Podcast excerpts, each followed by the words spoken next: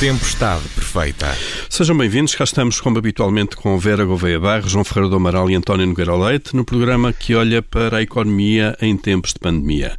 Hoje no menu temos a evolução dos salários, já há dados do Instituto Nacional de Estatística sobre os rendimentos do trabalho no ano passado e vamos olhar para eles e discuti-los. Vamos também falar da mudança das regras nos vistos Gold e debater estas medidas pontuais para atrair investimento eu sou o Paulo Ferreira e esta é a Tempestade Perfeita.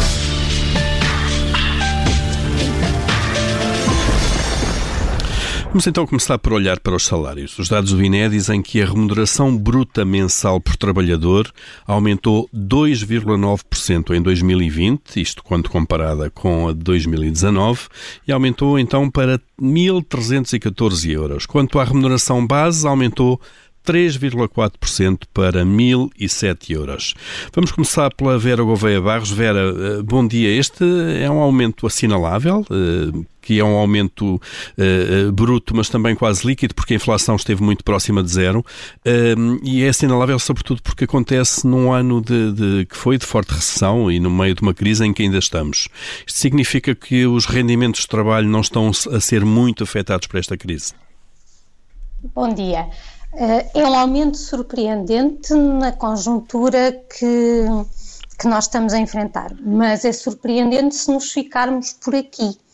Ora, eu gosto sempre de fazer o exercício de, perante estas notícias, ir ao site do INE e escavar um bocadinho mais na informação, inclusivamente olhar para, para os anexos estatísticos que estão associados a estes destaques que eles fazem. E olhar para a folha de Excel que, que está associada e que muitas vezes tem muito mais dados. Exatamente. Ora bem, e fazendo aqui umas, algum, algumas contas adicionais e aqui um, uns reordenamentos na apresentação da, da informação e nós temos um, um quadro que nos mostra não só a variação homóloga destas várias remunerações pelos setores eh, de atividade, mas que nos mostra também o número de trabalhadores que está subjacente a esse cálculo e qual foi a variação homóloga nesse número de trabalhadores. Ou seja, quando nós vamos ver isto, o que nós temos é que todos os setores conheceram um aumento dessa remuneração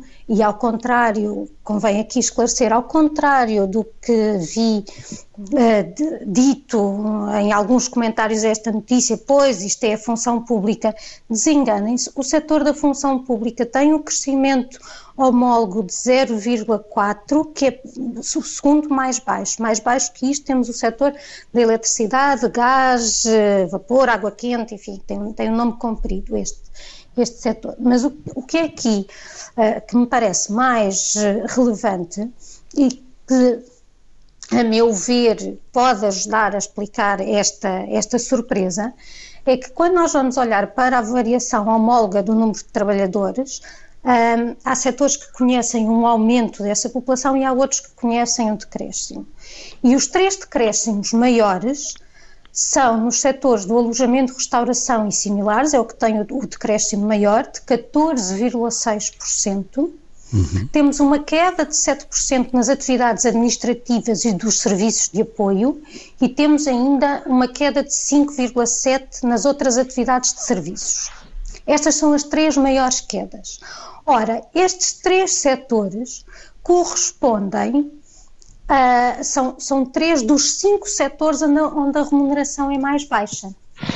Uhum. E por outro lado, no caso do alojamento e das atividades administrativas, eu tenho setores que têm aqui um peso importante no número de trabalhadores. Uh, no caso do alojamento, restauração e similares, estamos a falar de uma força de trabalho de 6,5%. No caso das atividades administrativas, 7,5%, não são os maiores, o maior está na, na parte do comércio e das, das indústrias transformadoras e depois nas atividades de saúde humana e apoio social. Atenção, isto são só dados Uh, reportados pela Segurança Social, portanto... Mas no conjunto abrangem 4 milhões, talvez, de trabalhadores. Ou seja, há, há, toda uma série de situações precárias que não são captadas por, por estes números.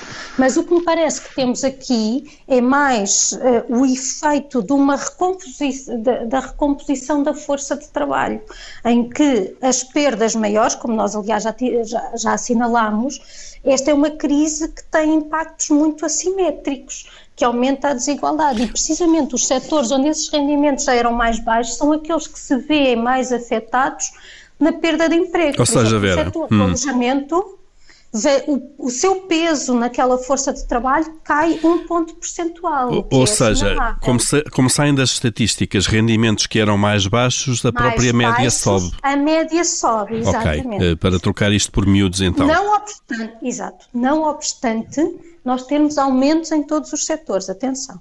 Certo, e aí pode haver uma diferença, e chamava o João Ferreira do Amaral para a conversa também, aí pode haver uma diferença, talvez, em relação a crises anteriores, em que os rendimentos eh, do trabalho eh, foram, à partida, logo os mais, os mais afetados, João? É verdade. Eh, justamente, em particular na, última crise, ou seja, começou em 2011, eh, de facto foi o ajustamento foi praticamente todo feito à custa de, dos salários pagos em globo no país. Claro que há sempre setores mais afetados que outros e, e a Vera disse muito bem que isso é uma explicação plausível para, para o crescimento médio que este, que este ano, ou melhor, que o ano passado se verificou, mas a verdade é que em termos globais da massa salarial paga em todos os setores, Uh, o ajustamento da, da, da, última crise foi feito, de facto, à custa, basicamente, da massa salarial. Esta, neste, o ajustamento, se é que se pode falar de ajustamento, ou a evolução económica em 2020, foi justamente o contrário, nesse, no sentido em que o, o o aumento da massa, houve um aumento da massa salarial, ou seja, todos os rendimentos pagos no país em relação ao produto interno bruto, ou seja, em relação à totalidade dos rendimentos pagos. Eh, e isso verifica-se porquê? Porque há um crescimento do salário médio e ao mesmo tempo há um decréscimo grande da produtividade. Eh, isto é, o, o, o, o volume de emprego desceu, mas desceu muito mais o PIB e, consequentemente, houve aqui uma queda de produtividade. E isso significa que, em última análise, eh, aritmeticamente ou algebricamente, eh, o peso da, da massa salarial no total dos rendimentos eh, sobe uhum. em relação ao que, ao que, era o anterior. E, portanto, aí é uma diferença muito grande em relação à, à, à última crise. É, claro que isto uh, não é, obviamente, um aumento de peso saudável, isto tem a ver com uma quebra muito grande da produtividade, pelo facto das condições de trabalho implicarem que muita gente não pode trabalhar totalmente e, teve layoff e por aí fora, e portanto é preciso muito cuidado quando a gente interpreta os, os indicadores macroeconómicos em situação de, de, crise, principalmente uma crise muito atípica como é esta da, da pandemia. E, e eu recordo-me que até chamei a atenção para isso nos primeiros destes programas, eh, os, indicadores habituais que a gente toma em termos macroeconómicos para aferir o que está uh, o que está a ceder podem ser profundamente afetados por uma crise atípica como esta. Claro. E, portanto, aparentemente seria um bom resultado a massa salarial até subir em relação ao total do PIB, mas a verdade é que isso tem como base uma queda muito grande da produtividade. Claro. Uh, António Nogueira Leite, uh, então se, se não é o rendimento do trabalho para já que está a ser afetado, Uh, alguém, alguém está a pagar esta crise de alguma maneira, uma crise tem custos sempre. Onde é que está neste momento esse custo? Está nos contribuintes, certamente, que em parte, através do Estado, estão uh, a fazer uh, apoios, a prestar apoios sociais, mesmo a, a, e a pagar ordenados de layoff. E estará também que neste momento nos, nos, nos, rendimentos de capital são os, os, os donos das empresas que estão a sofrer mais? Bom dia. Uh, bom, o essencial do fenómeno já foi explicado quer pelo João, quer pela Vera. Uh, neste momento, quem está a perder, em primeiro lugar, e de uma forma mais acentuada, são as pessoas, seja detentores de, de capital, seja força de trabalho, dos setores mais afetados. Eh, não nos podemos esquecer que em muitos dos setores que cresceram ao longo dos últimos anos, nomeadamente o setor da restauração, setores ligados ao turismo, são setores com doses grandes de trabalho precário e mesmo quando não é trabalho precário é em larga medida um trabalho com uma remuneração média inferior ao de outros setores. Ora, muitos desses deixaram de estar empregados. Uh, foi isso que a que a Vera chamou, e bem, a recomposição uh, do trabalho. Ora bem, uh, esses trabalhadores e esses, uh, e esses uh, empresários são os diretamente mais afetados por esta crise, também pessoas na área do comércio, em todas as áreas que foram mais afetadas. E, e, muito especificamente esses. Não quer dizer que os outros não venham a ser afetados mais à frente, até porque temos uma parte da economia que está razoavelmente congelada e que só mais à frente é que vamos ver quem é que sobrevive, quem é que recupera e quem acaba por cair mais à frente. Tem a ver com as moratórias, tem a ver com os layoffs, tem a ver com uma série de medidas de atenuação do impacto direto da crise que, uma vez retiradas, eh, permitirão ver qual é que é a verdadeira seriação em termos de quem sobrevive à crise e quem não sobrevive.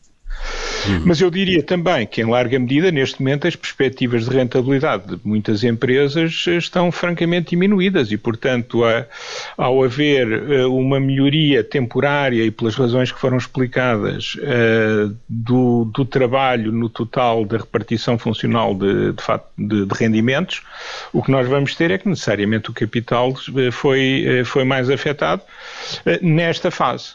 E, e, portanto, eu diria prioritariamente os setores mais afetados em que perdeu capital e trabalho. Parte dessa perda do fator trabalho com a ida para o desemprego explica em parte esta recomposição com este efeito aparentemente favorável uh, sobre, uh, sobre os rendimentos do trabalho, mas como o João disse, a baixa importante da, da, produtividade, porque o PIB caiu muito mais do que o emprego, leva a que, na verdade, vamos, venhamos a ter eh, uma situação em que globalmente a economia está mais fragilizada do que estava anteriormente. Quem vai perder em última instância? Vamos ter de esperar pelo desenrolar dos próximos tempos. Para perceber isso. Pode, oh, oh, Paulo, pode, eh, João, João, força. um número que é revelador do, do que estávamos a dizer. Os salários cresceram cerca de 3,5%. Uh, mas os custos de trabalho para as empresas cresceram 8,6%. Portanto, há aqui uma diferença muito grande que resulta justamente da queda da produtividade. Exato. Exato. Uh, ou, seja, como a produção foi travada de uma forma quase administrativa, não é? Porque houve leis que disseram parem de alguma maneira, uh, houve custos que ficaram lá e não são todos salariais, não é? E, e, que em grande parte são pagos pelos contribuintes e bem, do meu ponto de vista, claro, é um claro. problema nacional. É. É? Claro. Sim, os, os, layoffs, em última instância, são pagos pelos contribuintes, é isso. sabemos. O, o, Estado e os contribuintes estão a suportar uma Exato. parte importante do, do custo desta, desta crise.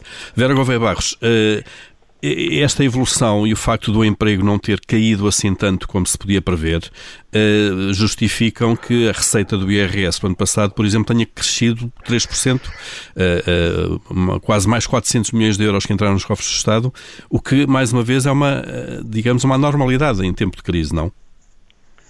Pois, uma coisa depois acaba por estar associada à outra, de facto. Mas, mas aqui parece-me que o importante é pensarmos um bocadinho mais a longo prazo e, e, e, como disse e bem o António, nós ainda estamos numa altura em que é difícil ver o que é que isto vai custar a cada um, porque ainda estamos sob o efeito de, de várias medidas, as moratórias, os apoios uh, do layoff, e portanto temos de ter aqui também alguma cautela neste uh, num, num é, é, possível é, é, entusiasmo é, com estes números. É possível ver aqui o pior em termos económicos e de rendimentos das pessoas ainda esteja para vir?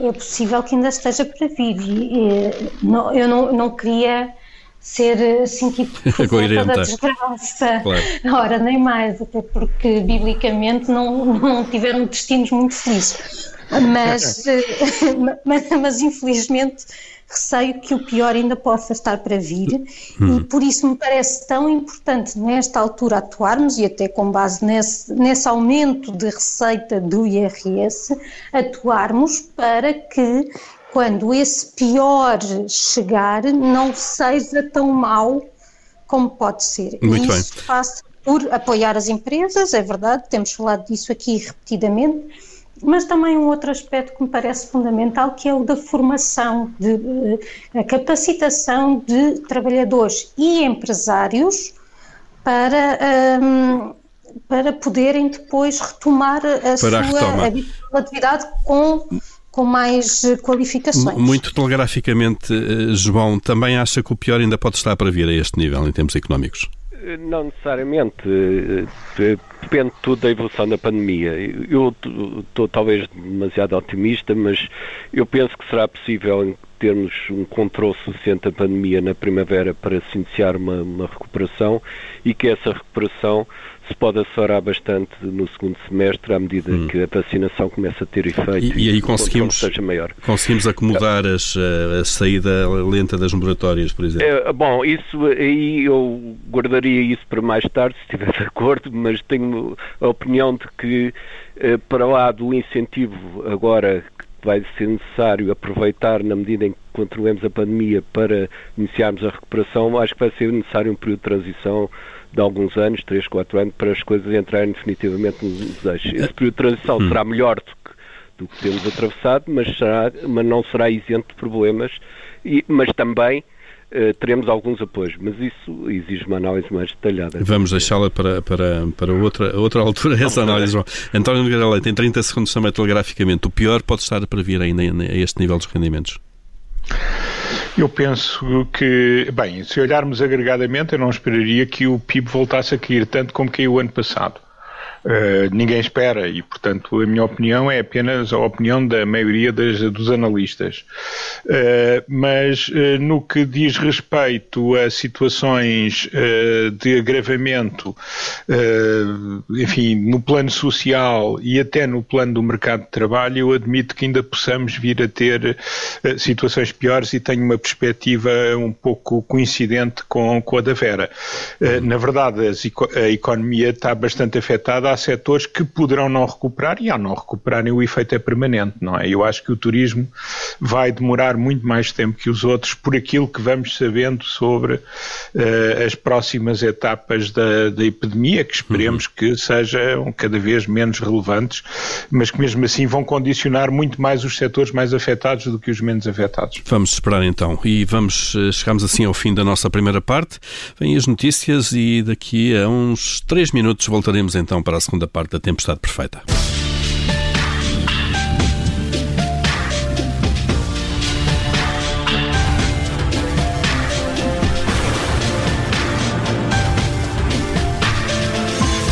Tempestade Perfeita. Já estamos então de regresso com João Ferreira do Amaral, António Nogueira Leite, Vera Gouveia Barros e vamos iniciar esta nossa segunda parte uh, por abrir o nosso Comitê de Crédito, o espaço onde todas as semanas aprovamos ou chumbamos uh, alguma coisa que se está a passar ou que se passou. João Ferreira do Amaral, começando por si e começando pela, pela aprovação, o que, é que, o que é que aprova esta semana?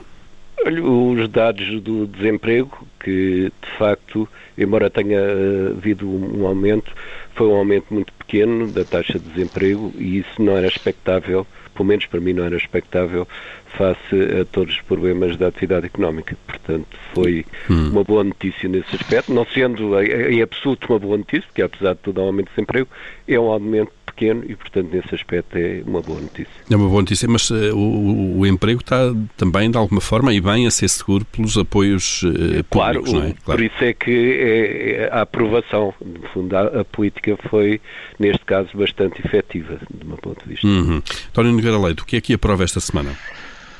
Eh, bom, é uma medida pequenina, mas tem um simbolismo relevante para mim, que é uh, a aprovação da venda de livros na, nos super e hipermercados e outras lojas uh, do género. Uh, eu de facto não via, mas não sou especialista, nenhuma razão para que os livros fossem diferentes de, de outros bens que são vendidos nessas lojas ao serem novamente autorizada, ao ser novamente autorizada a sua venda, penso que se repôs uh, enfim, um, uma, uma injustiça que se tinha, porventura, inadvertidamente criado, uh, embora continuem as livrarias uh, fechadas. Mas, a questão é, penso que era essa, António, é que não fazer concorrência desleal às livrarias, que estavam fechadas, mas como os, os supers e hipers estão abertos, as pessoas podem comprar aí livros quando não podem nas livrarias. É verdade, mas o que é facto é que, enfim, há várias formas de, de vender livros, para além dessa, e não fazia muito sentido não permitir que livros e materiais escolares pudessem ser adquiridos. E eu até, talvez, nos materiais escolares ainda seja mais claro. Mas todas as medidas restritivas geram, geram injustiças e, portanto, é uma questão de, de ponderar do ponto de vista do interesse dos consumidores, é melhor agora do que antes. É evidente que há aqui um efeito de alguma concorrência desleal, eh, mas nenhuma das soluções é boa. Nós estamos a comparar, eh, nem, nem diria que são segundos ótimos, estamos a comparar situações todas elas altamente distorcidas, como é a maior parte da, do funcionamento da economia nesta fase. Claro, e se olharmos bem para aquilo que vendem os hipermercados, há sempre lojas que estão fechadas na rua que vendem coisas que estão à venda nos supermercados. É, tudo, claro, tudo, tudo. Basta pensar em roupa, por exemplo. Claro, roupa, vinhos eh, e, algum, e, e por aí fora.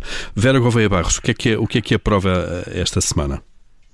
Esta semana aprova a reivindicação presidencial de um plano de reabertura das escolas que tinha sido a minha ordem tirana a semana uhum. passada, portanto gosto muito de ver uh, vindo de alguém que tem mais, mais autoridade.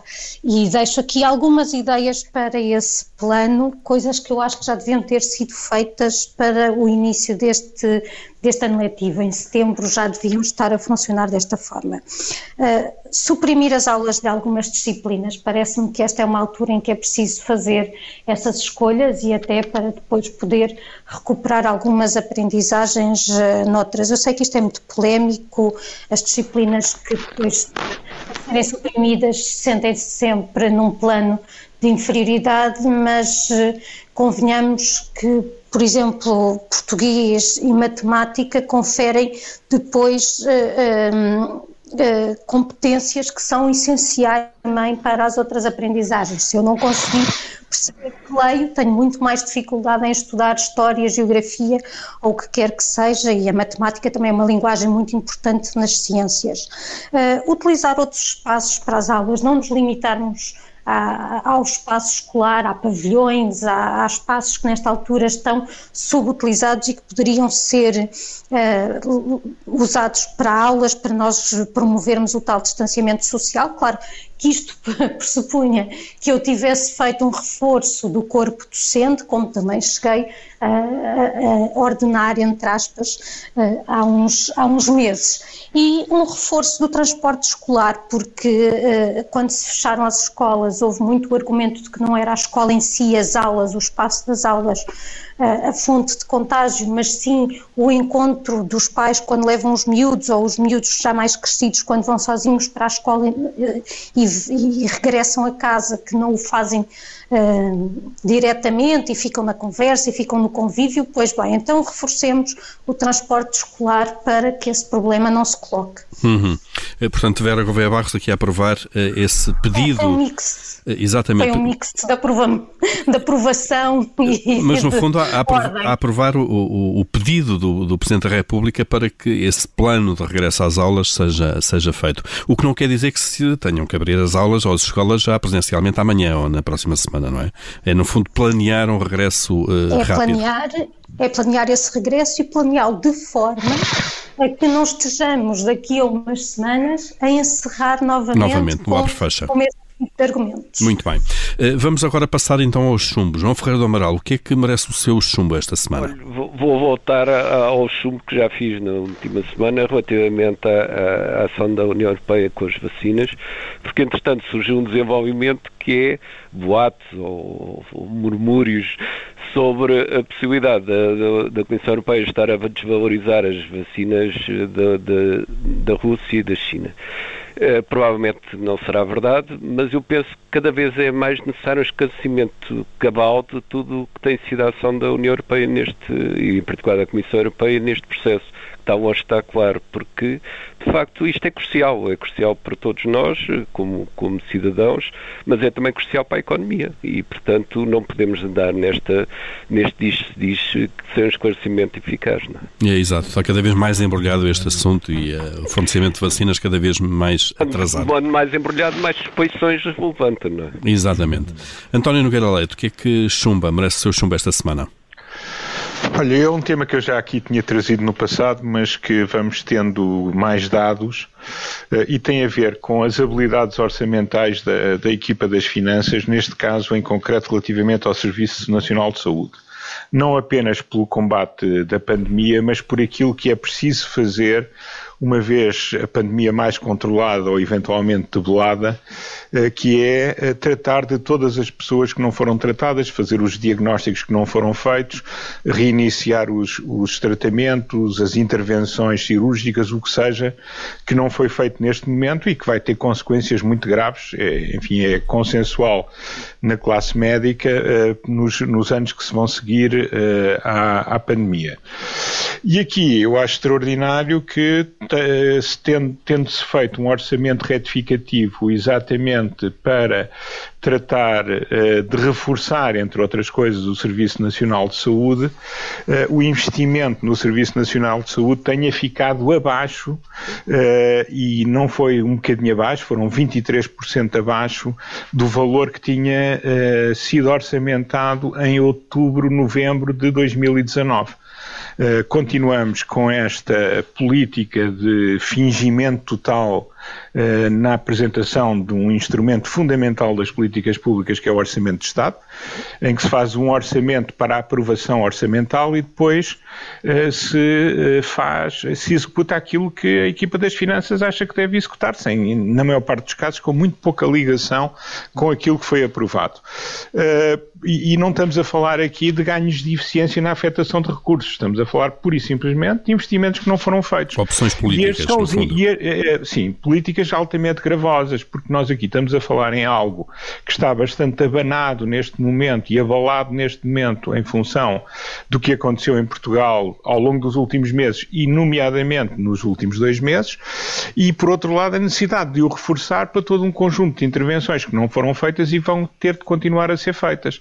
Ora, se nós pagamos tantos impostos, certamente que é nomeadamente para termos uma saúde em linha com o esforço que fazemos. E esta política permanente uh, de, de, não respeito daquilo que é aprovado na Assembleia da República, uh, se bem que aparentemente não indigna a maior parte dos, dos, deputados que as aprovam, a mim como cidadão e como contribuinte indigna-me um bocado, sobretudo porque estão a ser feitas escolhas que vão afetar a saúde dos portugueses nos próximos tempos. Então está feito esse, esse registro de indignação e esses são então esses cortes uh, em relação a verbas que estão previstas no orçamento aprovado no Parlamento.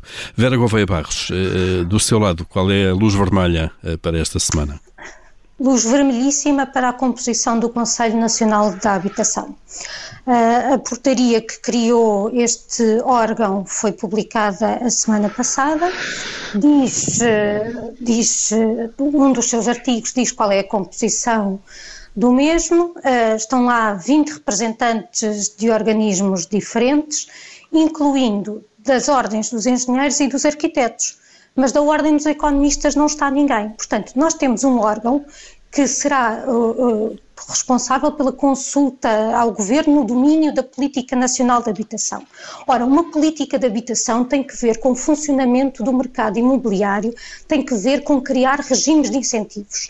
E, naturalmente, quem está, não estou a desprezar o contributo que arquitetos e engenheiros podem dar na sua área, naturalmente, os economistas têm um lugar neste, neste Conselho. Isto, isto não é uma questão corporativa, é uma questão de termos políticas de habitação que funcionem, mas de facto assim uh, percebemos porque é que depois temos uma nova geração de políticas neste domínio que parece bastante velha e que, uh, e, e que tem produzido os resultados que conhecemos das notícias. Se calhar é porque nos falta lá quem tenha competências nesta matéria que não são os arquitetos e os engenheiros. Os arquitetos e os engenheiros percebem de fazer fazer casas, mas de política de habitação, que envolve, obviamente, esses aspectos qualitativos, e eu acho muito importante. Mas depois há aquelas coisas tipo oferta e procura, não é?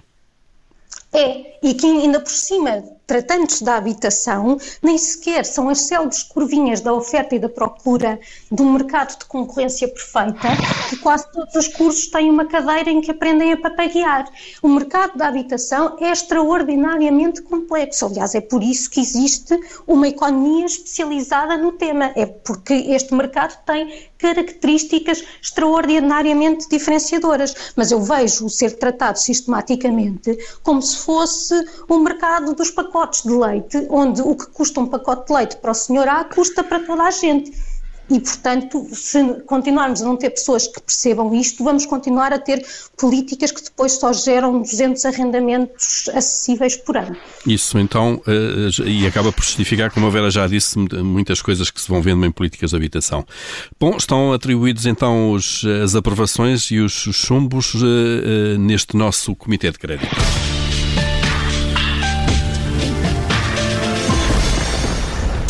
Bom, e nem de propósito, não, não, estava, não estava combinado, mas vamos falar de um desses incentivos eh, para o mercado imobiliário ou de habitação.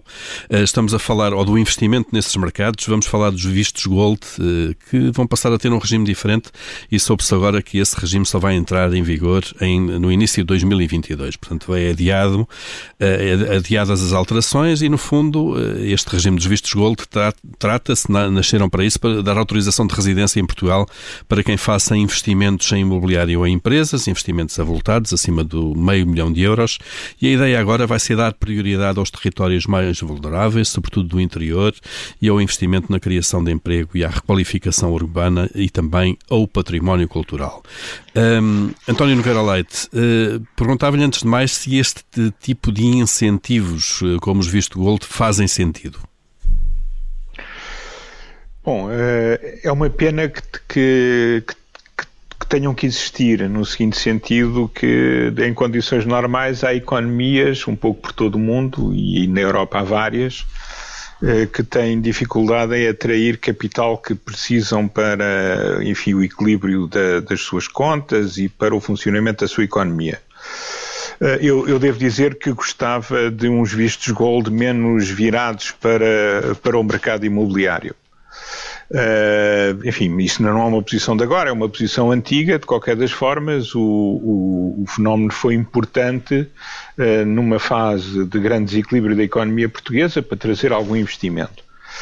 Uh, eu, eu, penso que aqui mais relevante ainda que o programa em si é o sinal que se dá. Portanto, ao, ter, ao delimitar substancialmente um programa como este, e já não se quer percebendo-se que o impacto é, é, significativo, já se está a postecipar a entrada em vigor do programa, criou-se um formato que, do ponto de vista da mensagem, é apelativo, mas que na prática vai redundar numa praticamente extinção uh, do, do, do, processo. Ninguém, não vai funcionar, pois não. Ninguém quer investir vai, em imobiliário. Dizer, ninguém vai funcionar. Quem, quer dizer, vai, alguém vai fazer um investimento, talvez, para recuperar o COA, mas não é, não é necessariamente, uh, não são necessariamente uh, as gravuras. de qualquer das maneiras, eu penso que tenho estado atento durante a pandemia a alguns outros países que têm tido uma capacidade enorme de atrair investimento direto estrangeiro e a sua diáspora. E um caso notável uh, nos últimos meses e anos tem sido a Grécia. A Grécia, desde há dois anos para cá, tem não só atraído investimento imobiliário como nós, mas tem sido capaz de trazer de volta à Grécia uma a comunidade enorme que eles têm de empreendedores digitais pelo mundo fora. Nós também temos alguns relevantes. Eh, e, por outro lado, tem, eh, tem também eh, sido capaz de atrair investimento direto estrangeiro, que ao reconhecer a existência de uma tão grande capacidade de know-how e de poder, enfim, de capacidade intelectual eh, num setor relevante nessa área tem, eh, tem decidido fazer investimentos grandes. A Microsoft é só um exemplo. Ora bem, Portugal eu acho que... E para terminar, não, António. Não perde nada uh, em manter o programa de vistos gold. É evidente que mantendo, reforçando tudo o que tem a ver com lavagem de dinheiro, mas a lavagem de dinheiro, mesmo se nós não fizermos os programas de visto gold e se nos bancos e noutras instituições continuarmos a não ter uh, as práticas adequadas ao seu combate, mas eu penso que era a altura de fazer um programa semelhante aos vistos gold, com muita ênfase para um conjunto de áreas em que Portugal gerou uma grande diáspora diáspora e essa diáspora poderia, se visse que a economia portuguesa tinha futuro, uh, trazer para cá muitas das suas capacidades. Ora bem, isso é uhum. é difícil de fazer, mas isso seria muito importante para uh, o futuro a médio prazo da economia portuguesa. Vera Gouveia Barros, esta mudança, e peço-lhe alguma brevidade agora, eh, esta mudança faz sentido, isto é, direcionar os vistos gold para investimento, sobretudo no interior, tirá-lo das cidades? Bom, uh, a fiscalidade tem sempre uh, subjacente um, critério de valorização, não é? Eu vejo, por exemplo, no, no IVA, as conservas de peixe estão sujeitas a, IVA à taxa reduzida, mas a de moluscos uh, tem taxa intermédia. Portanto, isto tem aqui subjacentes valorizações diferentes e querer-se incentivar umas coisas em, em relação a outras. E isto é um comentário geral.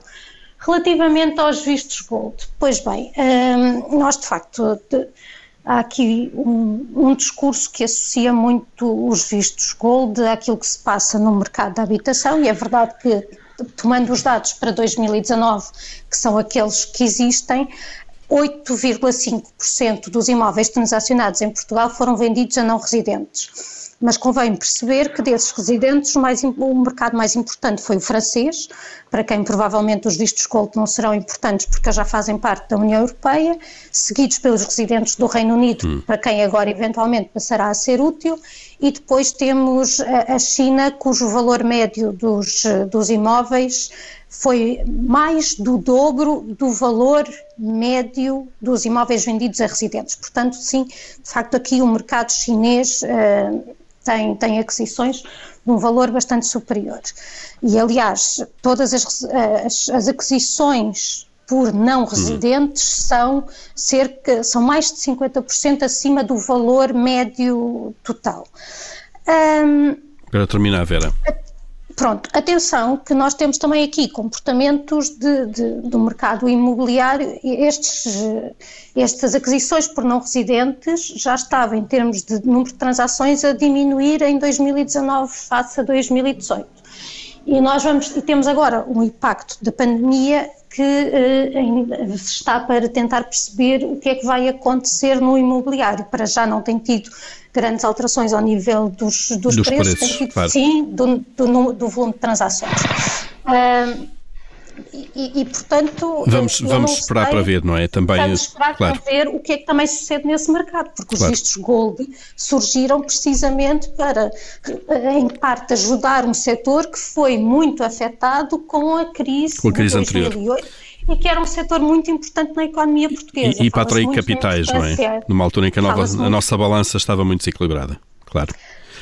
Certo, sim, e para isso é, é, mas para isso é irrelevante para onde é que eles vão, não é? Sem dúvida. Para efeitos de balanço. Nós estamos mesmo a chegar, eh, Vera, eh, vou ter mesmo que, que ouvir o João Ferreira do Amaral, estamos mesmo a chegar ao fim do nosso tempo, aliás, já não vamos ter, ter tempo hoje para aquele espaço de tirania habitual da vossa parte no seu mandato.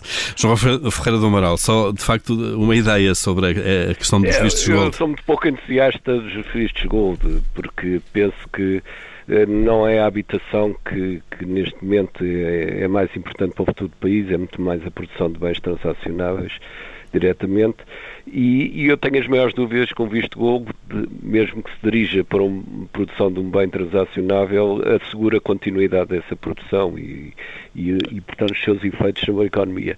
Agora, por outro lado, a situação do interior é tão desesperada em termos económicos e, não falo dos efeitos da pandemia, já era antes da pandemia, que tudo o que se fizer para, para o seu desenvolvimento, mesmo que não seja muito eficaz, enfim, não, não é de opor. Mas, como digo, o meu entusiasmo é muito pequeno. Portanto, não, não, não, vai, não vai verter uma lágrima se, se, não, se estas não. mudanças acabarem por, por não, matar é o, o, sistema. Claro. É muito mais importante criar condições para a atração de investimento estrangeiro. Hum. normal e, e, temos muito a fazer nesse aspecto Nessa do que estar a inventar coisas que podem ser necessárias em situação de, de muita dificuldade imediata, mas que não asseguram um desenvolvimento persistente. Muito bem, chegamos ao fim do nosso tempo, não temos mesmo tempo para o senhor mandasse, mas para a semana cá estaremos uh, novamente com António Nogueira Leite, Vera Gouveia Barros e João Ferreira do Amaral para mais uma Tempestade Perfeita. Até lá, pode ir ouvindo sempre que quiser em www.observador.pt.